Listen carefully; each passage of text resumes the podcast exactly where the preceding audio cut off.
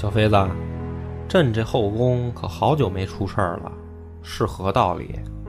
自从娘娘和太后去了，皇后可就跟幽琴家居吊上了。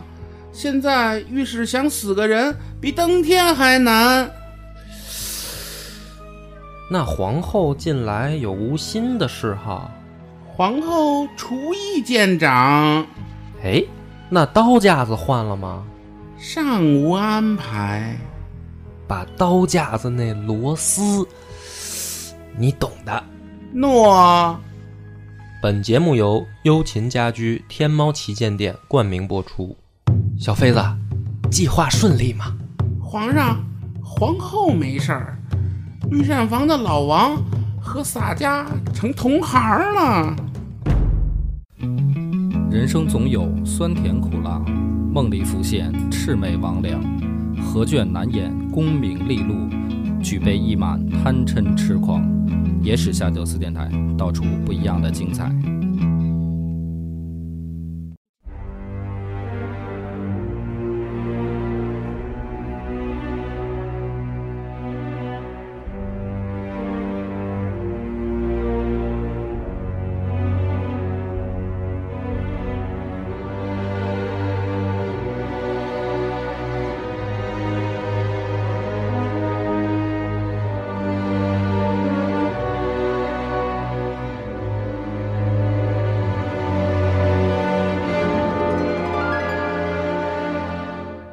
大家好，欢迎收听《野史下酒》，我是主播恶霸波大飞老番来。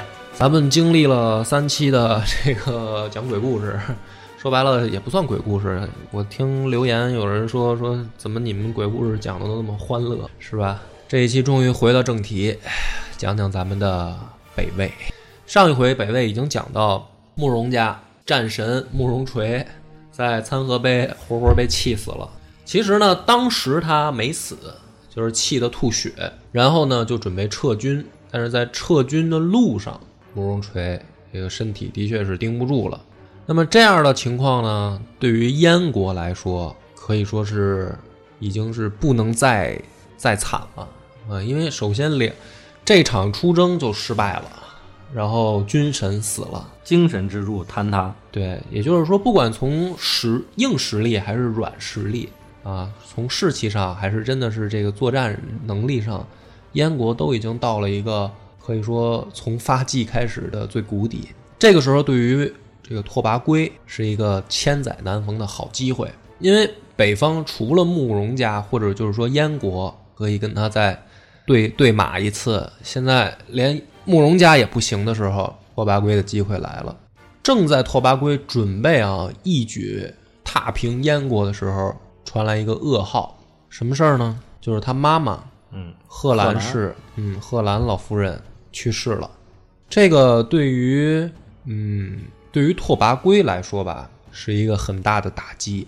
为什么呢？咱们之前也讲过，拓跋圭的童年可以说非常不幸，在一个颠沛流离的生活下，危机重重。虽然呢是这个部落的合法继承人，或者说代国的合法继承人。但是其实连生命这个安全都一直得不到保障，就是靠这个贺兰氏，也就是他妈妈，呃，一手辛辛苦苦的东奔西逃的把他给带大。而且呢，对于这个就是他们鲜卑人来说啊，呃，在伦理上啊，游牧民族当时不存在咱们所谓的什么呢？所谓的就是。呃，怎么说呢？叫就是他的妈妈在他爸爸死了以后嫁给了他的爷爷，明白吧？就是说游牧民族是这样，就是说，比如说儿子死了，儿媳妇儿是可以跟着这个跟着自己的，就被自己收了当媳妇儿，继续养着。在游牧民族呢，或者说在鲜卑人里面，这个这个习俗可以这么说，这个东西在在少数民族的这个游牧民族不是伦理，哎，就是说他们是很正常的。啊，不是一个说所谓的触犯了什么伦理道德的事儿，但是呢，大家也要记着，就是拓跋圭曾经在这个苻坚的治下生活过，就是他去过长安，那么也就是说，他接触了汉人的文化，应该说他还受到很多影响啊，或者说他之后北魏的这个走上汉化这个道路都是有前因的。那么大家可以想象一个这个拓跋圭小时候，他在接触了汉人文化以后，肯定就会受到或多或少的影响。这个影响最直接的就来源于，可能就会有人嘲笑他说：“你妈妈跟你爷爷一块儿过，对吧？而且还生了孩子，那你是管这个孩子叫弟弟呢，你还是管他叫侄子呀？是吧？这就是咱们汉人的，就是说你这个已经，呃，不怎么说呢，叫乱伦了，说不好听一点。那么就在这样的童年的情况下，贺兰氏对于拓跋圭来说一直是一个精神支柱。你可以想象，不管是从生命安全还是到这个精神层面，因为他在一个他他没有办法融合的环境里，就是不不是像咱们想象说啊，他到了长安，他马上就汉化了，没那么容易。那汉人不会接受他的，所以贺兰氏的死对于拓跋圭来说是一个很大的打击。但是就在这样的打击下，拓跋圭依然坚定，就是说。趁这个机会灭掉燕国，就虽然妈妈死了很伤心，但是这个时候没有时间给他去伤心哀悼。哎呀，我怎么这么惨啊，这么不幸啊！我妈妈在这个时候怎么死？没有这个时间。作为一个这个国家的怎么说呢？领头人，有的时候是需要一些这个这个六亲不认的，是吧？没有什么奔丧啊，什么守孝这些这个时间给他。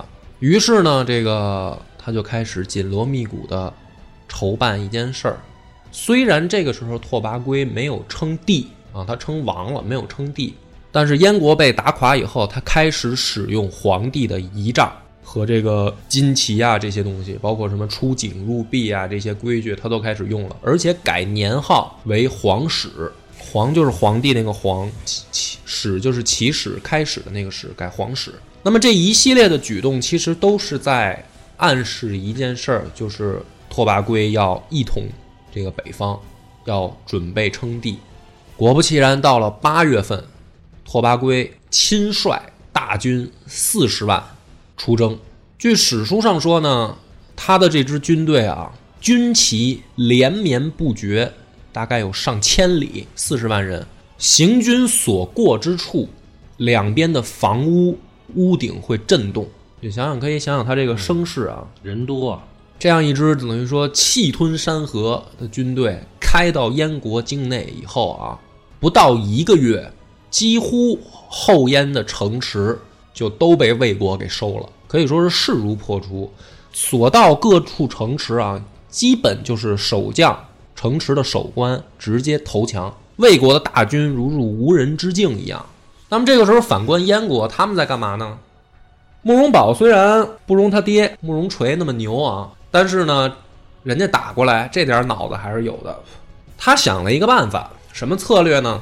把所有的人才和军事力量集中调往中山、邺城和信都三个大郡，就是大城，剩下的其他的地方做到坚壁清野，就是我不给你留下任何的战略物资。因为慕容宝心里也清楚，连他爹，因为他自己上回吃过亏嘛，他爹半路上都被气死了。这个时候的北魏不是他可以强攻，说这咱们正面战场决战能够搞定的。于是选择这种坚壁清野，把所有的战略物资调集到大的城市，准备跟他打什么呢？准备打这个持久战。这样的情况下呢，拓跋圭分兵三路，让东平公拓跋仪奔邺城。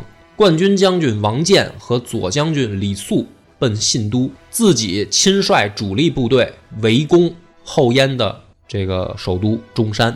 在这样的情况下，这个意外还真的发生了。怎么发生呢？他之前不是所到之故，所到的地方都是望风投降吗？魏那个燕军到了中山以后，还真没攻进去。有些人分析啊，可能说是北魏虽然军力强大。可是不太善于打攻城战，因为游牧民族嘛。你说这个骑兵打野战，他厉害，但是如果真的是开打攻城战的时候，还是不太灵儿。所以在这样的情况下，在中山用这个十数万的兵力啊，竟然打了一个多月没打下来，而且呢，这个守备中山南门的将领，就是后燕的高阳王慕容龙。率众死战，指挥十分得当，连续击退魏军的轮番进攻。就是你也别觉得慕容家都是怂蛋啊，其实你要真的这个按照武力值来说，慕容家还是不错的。这样的情况下，慕容这个拓跋圭一看说这咱也拿不下来，干脆这样吧，他不是就三个主要城市吗？他肯定不敢进攻咱们，他肯定是想做严防死守嘛。好，中山我拿不下来，于是他跟部下这么说：说我估计啊，慕容宝肯定就是在中山城当缩头乌龟了。咱们这么跟他耗下去啊，必定损失惨重啊！你城拿不下来，咱们的粮食也是消耗巨大。我这么多人呢，干脆啊，咱们先把邺城跟信都拿下，他最后就剩一座孤城，咱们就慢慢围就行了。于是呢，调集兵力，拓跋圭亲自率兵奔信都去了。到了信都以后，情况又出现转机了啊！又围了一个多月，还是没拿下来。这个时候，拓跋圭就说了：“说如果信都拿不下来啊，所有的主将啊就连带责任，信都必须拿下，下死命令啊，有进无退。”就在这样的情况下呢，信都守将终于也扛不住了。第一个大难题，信都被攻克，拓跋圭马上继续率兵。奔赴邺城，邺城咱也咱也知道，这个名字也不陌生啊。自从这个三国时代，就是河北的这个大根据地。到了邺城以后，还是这个情况，几次强攻不下。所以你可以发现，其实这个时候的这个魏国，他不太擅长打这种攻城战。就是如果打骑兵野战，可能还还不错，但是一到攻城战就就完蛋。结果呢，后燕将领慕容清夜袭魏军军营。拓跋圭没有办法的情况下，被逼到退守阳城，双方的这个态势进入焦灼状态。就在这个时候，这个好消息又从后方传来了：魏国的并州监军率众杀奔国都盛乐，自立为摄政王，就是等于后院起火。这个时候呢，拓跋圭一听到这个消息，马上准备撤兵，这个回回援啊，平息内乱。但是呢，又担心。这个时候，万一要是后撤，燕国要是追上来咬住自己怎么办？想来想去，只好派自己的宰相设言去燕国干嘛呢？议和，而且主动表示愿意把自己的弟弟作为人质给燕国，就是咱们先啊两国和好，回到之前的这个外交状态，可不可以？慕容宝这时候一听说这个事儿啊，心里乐开花了，差点自己就这个等于灭国呀。这时候你来议和是吧？鬼才跟你议和呢！我不抓住机会再再揍你一顿报仇，我跟你议和。于是慕容宝坚决不同意，而且什么呢？发步兵二十万，骑兵四万，屯于滹沱河北岸，这个地方叫百寺屋，就是今天咱们现在的藁城县，然后正式向拓跋圭下战书。这个时候就是 慕容宝说白了就是什么呢？趁你病要你命，啊，被你一直摁着打，打到现在了。好，你你想不打就不打了，那不行，我得报仇。慕容宝这次的出战啊，等于其实也是动用了自己能调动的所有部队，而且呢还害怕这个在士气上输给魏国，特地的组建了一支五千人的敢死队。可是呢，这个招募的五千人的成分啊，呵 呵有点问题。这五千人都是什么呢？都是山贼流寇，说白了就是一帮土匪，不是正规军，不是正规军。嗯。然后呢，这个许以重赏，是吧？这个就是你们只要敢在战场上啊带头冲锋，成功了以后，但凡活下来的兄弟，是吧？这个金银财宝、高官厚禄。许诺了，然后呢？这个是部队有了，是吧？冲锋的人有了，还订立了一个战术，还是什么呢？上回不是这个慕容清很成功的进行了夜袭吗？哎，看来你们魏国人不太会这个中原的兵法，是吧？好，这次咱还是夜袭，连上这五千人的敢死队，又配上了几万人的这个先锋部队。这支精兵啊，后燕的精兵，趁夜夜袭北魏军营。到了营门口以后，利用北风纵火，先用火烧，然后部队杀进去。等到后燕的军队杀到北魏的，就是军营里以后啊，这个时候北魏都北魏的这些士兵将官都在睡觉嘛，包括拓跋圭自己也在梦中被惊醒，听到外面乱了，吓得他呢光着脚，马上跑到自己的营帐外面看到底出什么事儿。一看啊，拓跋圭乐了，怎么回事呢？原来啊，这个五千的敢死队。咱们刚才就说成分有问题是吧？这成分真的有的时候决定成败。这五千人趁着火势杀到军营里以后，第一件事是开始抢夺财物。他没想着去这个 赶紧干正事儿，说这个杀人是吧？赶紧去抢钱。拓跋圭一看，就说：“你这先锋部队就这水平啊，挺好。”赶紧自己亲自跑到这个战鼓台旁边。拿起鼓槌猛敲，这时候军营里面就是鼓声一响，连绵的这个鼓声就跟着就起来了。魏军呢，或者说魏国人一听到鼓声起来了以后，就从这个慌乱当中就惊醒了啊，因为确实也是打仗打习惯了。这时候知道这个鼓声一起，那就别说什么了，就杀呗，对吧？不不不就是被人给给给给劫营了吗？对吧？然后，这个时候更巧的是什么呢？燕军在后方的将领啊，听到了魏军鼓声，以为什么呢？以为中伏了。他们不知道前线发生了什么，他们以为你按说这个如果劫营成功了，应该是魏军一片混乱，是吧？自相践踏，然后这个烽火连天。大家赶紧砍瓜切菜一样，就基本上给他们歼灭了。哎，这时候魏军里面连响起了连绵的鼓声，而且喊杀声也也反着响起来了。那燕国人以为说：“我靠，我们不会是中了这个中了魏军的埋伏吧？”这这实际上人家早有准备，知道我们要来劫营。于是怎么办呢？燕军将领竟然选择了鸣金，就是咱要中伏了，咱赶紧撤。这个时候呢，这个燕军的军营里面响起鸣金的声音以后，燕国士兵就慌了，就是他们就不明白到底是怎么回事儿。哎，明明我们进来的时候不是挺顺利吗？结果魏军这边敲敲的是这个进军鼓，我们这边敲的是鸣金收兵，所以大部分的燕国士兵也以为中圈套了，造成的结果是自己这边乱成了一锅粥。在这样的情况下，北魏的这个军队的素质就体现出来了，在乱局当中迅速集结，然后对已经失去战斗意识的这个燕军发起猛攻。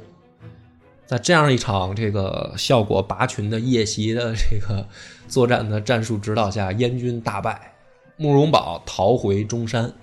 魏军在清点战场的时候，发现了燕军留下了大量的器械、兵刃以及粮草。于是拓跋圭下令连夜追击啊！咱也先甭什么回国平乱了，这眼瞅着这个，这这就就差这最后一把火了，先把这儿办办平了再说吧。于是大军再次在中山城下合围。反观这边呢，燕国军队已经是惊弓之鸟了啊！这个没想到夜袭打出了这样的这个效果，又被人家给围城来了。好死不死呢，这个时候燕国的尚书慕容浩。哎，突发奇想，脑子里面这个灵光一闪，说这个现在大军已经把城给围了，是吧？但凡要是破城，咱谁也甭想好。怎么办呢？干脆这样吧，我趁机我嘚瑟一下。于是呢，这个慕容浩啊，制定了一个计划，打算刺杀慕容宝，改立慕容林为皇帝。结果呢，非常理想。未遂，啊，被慕容宝反杀。慕容林呢，一看这情况，畏罪潜逃，跑到丁陵去了。这个时候，慕容宝一看，说：“好，这个下面大军围城，家里面这个自己窝里斗，是吧？这城很明显是守不住了呀。”于是，慕容宝率一万精锐骑兵冲出中山城，然后撕了一个口子，自己就跑到老家龙城，也就是现在的辽宁这个朝阳市。啊，躲着去了，留下了一座这个内忧外患的中山城。中山城里面，不管是老百姓还是当兵的，就得琢磨呀，怎么办啊？大哥跑了，啊，二当家也跑了。这下城下面全都是魏国人，都天天在那儿喊打喊杀的。咱是放弃抵抗，还是这个拼死到底、拼奋战到底呢？于是这帮人就想起一个事儿来，想起什么事儿呢？想起这个参合碑了。为什么想起这个事儿呢？投降也是死路一条啊，对吧？参合碑的时候，这十多万燕国人不是也投降了吗？那不是一样被被弄死吗？那咱还降个屁呀，对吧？不能降。于是中山的这老百姓啊，包括当兵的呀，自发的组织起来，干脆啊，咱奋战到底吧。先选一带头的，在慕容家里面物色来物色去，这城里面留下来的就剩谁了呢？有一个叫慕容普林。说兄弟啊，你你也别别别说什么了，这时候你就当皇帝吧，啊，别太客气。天将降大任于你，啊，就别客气了。这个时候，拓跋圭呢，本来以为你想嘛，这仗都已经打成这样了，这个对方的主帅都跑了，那不就是一个时间问题吗？他倒是放缓了进攻的这个节奏，而且呢，他也派这个探子去打听，就是说木这个中山城里面现在是个啥情况啊？对吧？他们怎么还不出来投降呢？还等什么呢？一打听说有一个叫慕容普林的小子啊，继位了，当皇帝了，率领这个中山人民奋死抵抗。拓跋圭一听又乐了，说这慕容林、慕容普林啊，这个我略有耳闻。这孩子啊，这个全面一点的说呢，就是个窝囊废。说他要是领头，这个中山城能守得住才怪呢。哎，说没事儿，那咱们就不用打了，等消息就行了。看看这孩子准备干嘛。于是呢，这个传来了一个好消息：慕容普林继位以后的第一件事儿啊，办了一个特别漂亮的，把慕容宝所有的后宫媳妇儿们都划归到了自己的名下，然后天天呢在后宫里面这个加班加点的这个加班啊，跟这些这个原来的嫂子们高高兴耕耘啊，这个。挺好，这个皇帝啊，特别的会会会找时候，为了皇族的血脉，嗯。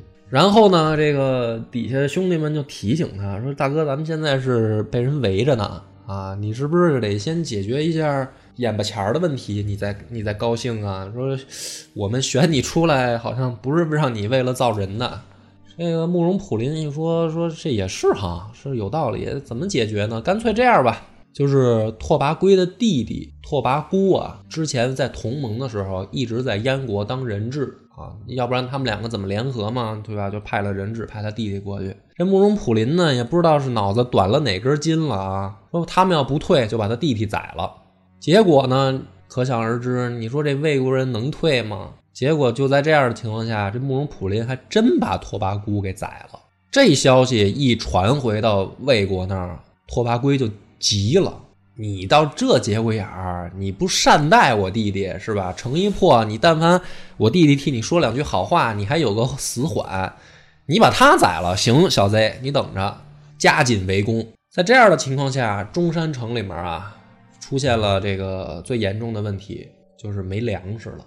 嗯，被围的时间一长，老百姓也得吃饭啊，军队也得吃饭，没粮食了，怎么办呢？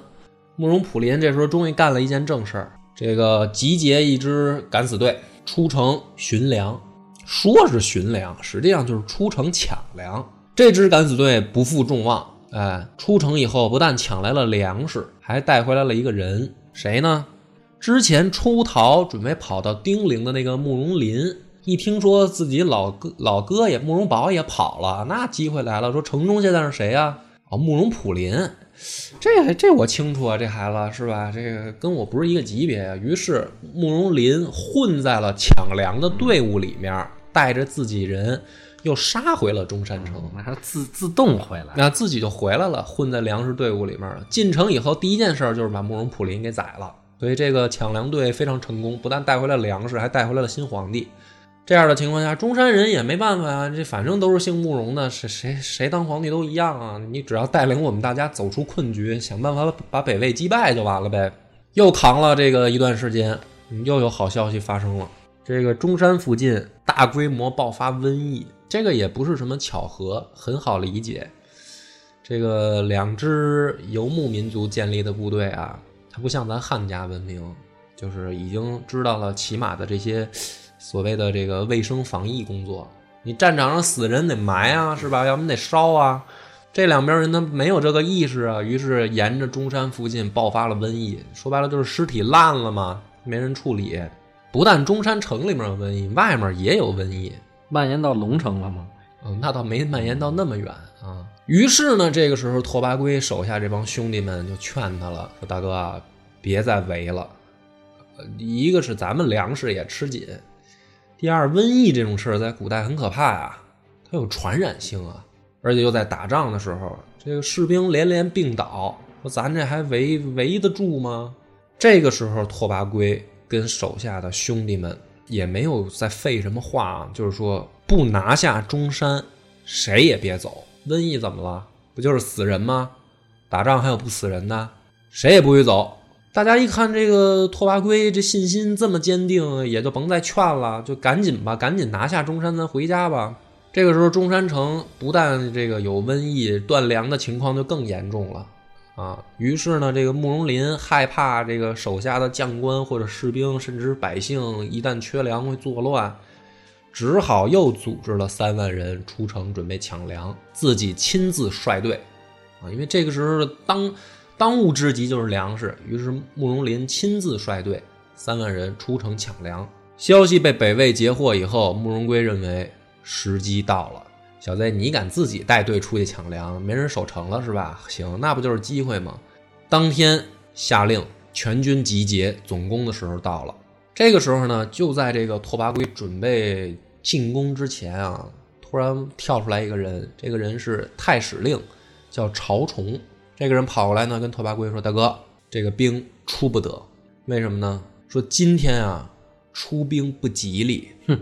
拓跋圭一听，因为他也是受到了这个汉家或多或少的影响啊，知道有什么这个能掐会算的这种说法，说那怎么不吉利？你给我解释解释，你怎么得出来的这答案？这个曹崇说，今天啊是甲子日，说在这个古代啊，商纣王就是在甲子日战败的，所以这一天作战不吉利。拓跋圭一听啊，这脑子也快啊，就反问朝崇。商纣王在这一天战败，那周武王是不是就是在这一天胜利的呀？哦，朝中一听，好他妈有道理啊！我操说没毛病，大哥，去吧！我操，太对了。嗯，武王伐纣，对，武王伐纣，所以你纣王在这天失败，那武王不就是在这天成功的吗？说那他妈有什么不吉利的呀？多吉利一件事儿，赶紧干吧！于是拓跋圭当机立断啊，进攻中山城，结果很顺利，打进了中山啊。因为你主帅不在嘛，主帅出去抢劫去了嘛。中山城城破，拓跋圭占领了中山以后，第一件事儿就是把慕容普林的棺材给挖开，把这小子尸体给拿出来以后，拿鞭子打。说是王八蛋，叫你宰我弟弟啊！你死了我也得鞭尸。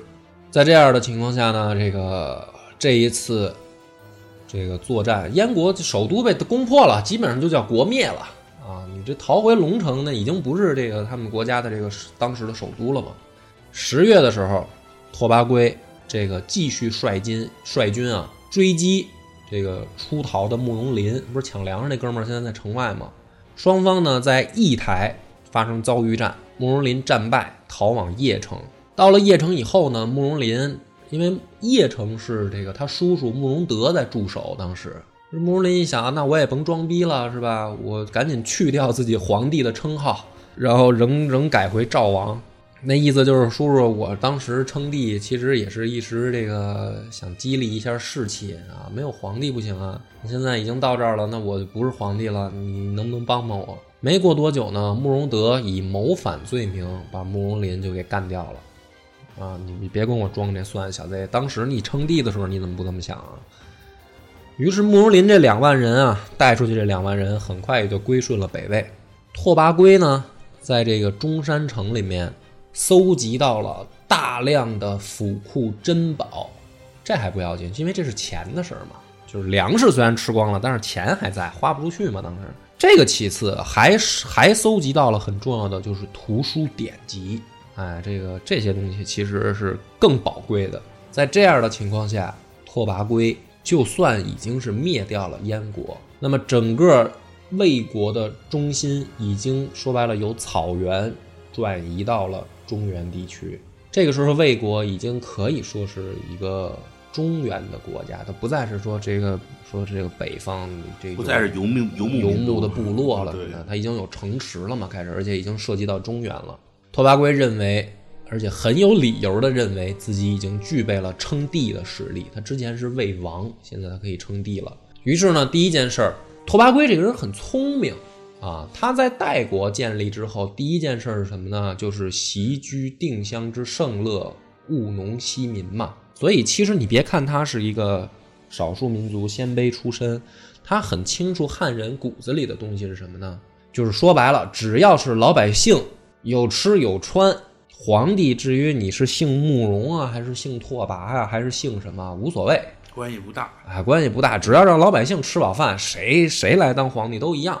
于是他在称帝之前呢，就做了很多这样的准备工作，比如呢，比如说凡是这个国中没有自理能力的，或者比如说老人、残疾人，国家一律给予这个援助，国家养着你。然后开始呢，在中山和邺城之间巡游。巡游是什么呢？说白了就是访问嘛，老百姓。一方面呢是养，就是宣示自己的这个国家力量。巡游的时候要带军队嘛，啊，让你们看看军队什么，给你保护你们，让你拉们有拢民心，让你们有安全感。第二个呢，就是再再赶上一些，就像咱们现在新闻联播里面采访老乡说，大爷这个收成怎么样啊，什么之类的，就是做一做民间工作嘛。然后还有比如说什么呢？免除赋税是吧？因为你打仗打这么多年，老百姓已经估计是家里面都是这个粮也粮仓都空了啊，免除赋税，让老百姓也过两天好日子。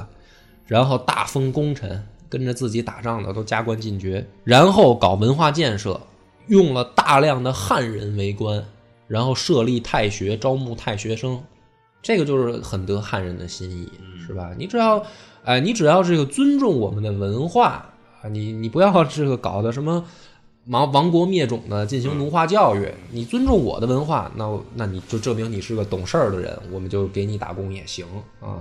然后在各地设置刑台啊，这个镇守。忙活完这个以后，终于到了最后一步，称帝。称帝的时候呢，这个有一个很关键的问题，拓跋圭就跟手下这些这个学士们是吧，老兄弟们就商量，说咱现在要要我要称帝了，咱要变成一个朝代了是吧？咱得定一名字呀，定一国号啊，咱叫啥呀？这个时候呢，这个手下有一些群臣和老兄弟们就说了，说这个先王啊，这个以代为国号，咱们呢也是从这个云代兴起啊，就是我们我们这拓跋部是从这个时候兴起的。呃，那我们现在呢不能忘本，所以我们建议呢国号还是用代代国比较合适。这个时候呢，这个拓跋圭过了几天啊，下了一个诏书，诏书里面这么写的，大家念一下啊：西镇元祖总御幽都，控制辖国，虽建王位，未定九州。逮于陈宫，除百代之际，天下分裂，诸华伐主，民俗虽殊，辅之在德。故公率六军扫平中土，凶逆荡除，侠迷率服，宜仍先号，以为魏焉，布告天下，感之朕意。什么意思呢？大概意思其实就是回答那帮老学究和老兄弟们。没错，我们是从云代兴起的，我们我们这个部落一开始被封为代国，但是呢，天下大乱以后，得民心者，能够有效的调动自己的力量的人。就能做天下之主。而这个时候，我们的国号是魏，所以如今我们在魏国的时候做到了这一步，怎么就叫平定中原嘛？证明魏国这个国号还是可以用的。所以从这个时候开始，真正的咱们后来所说的北魏建立了。啊，拓跋圭随着拓跋圭的称帝，这个南北朝时期作为一个分界线的魏国诞生。从此之后，拓跋圭不再是魏王，而是名副其实的大魏皇帝。那么，这个魏国后来又发生了什么？请听下回分解。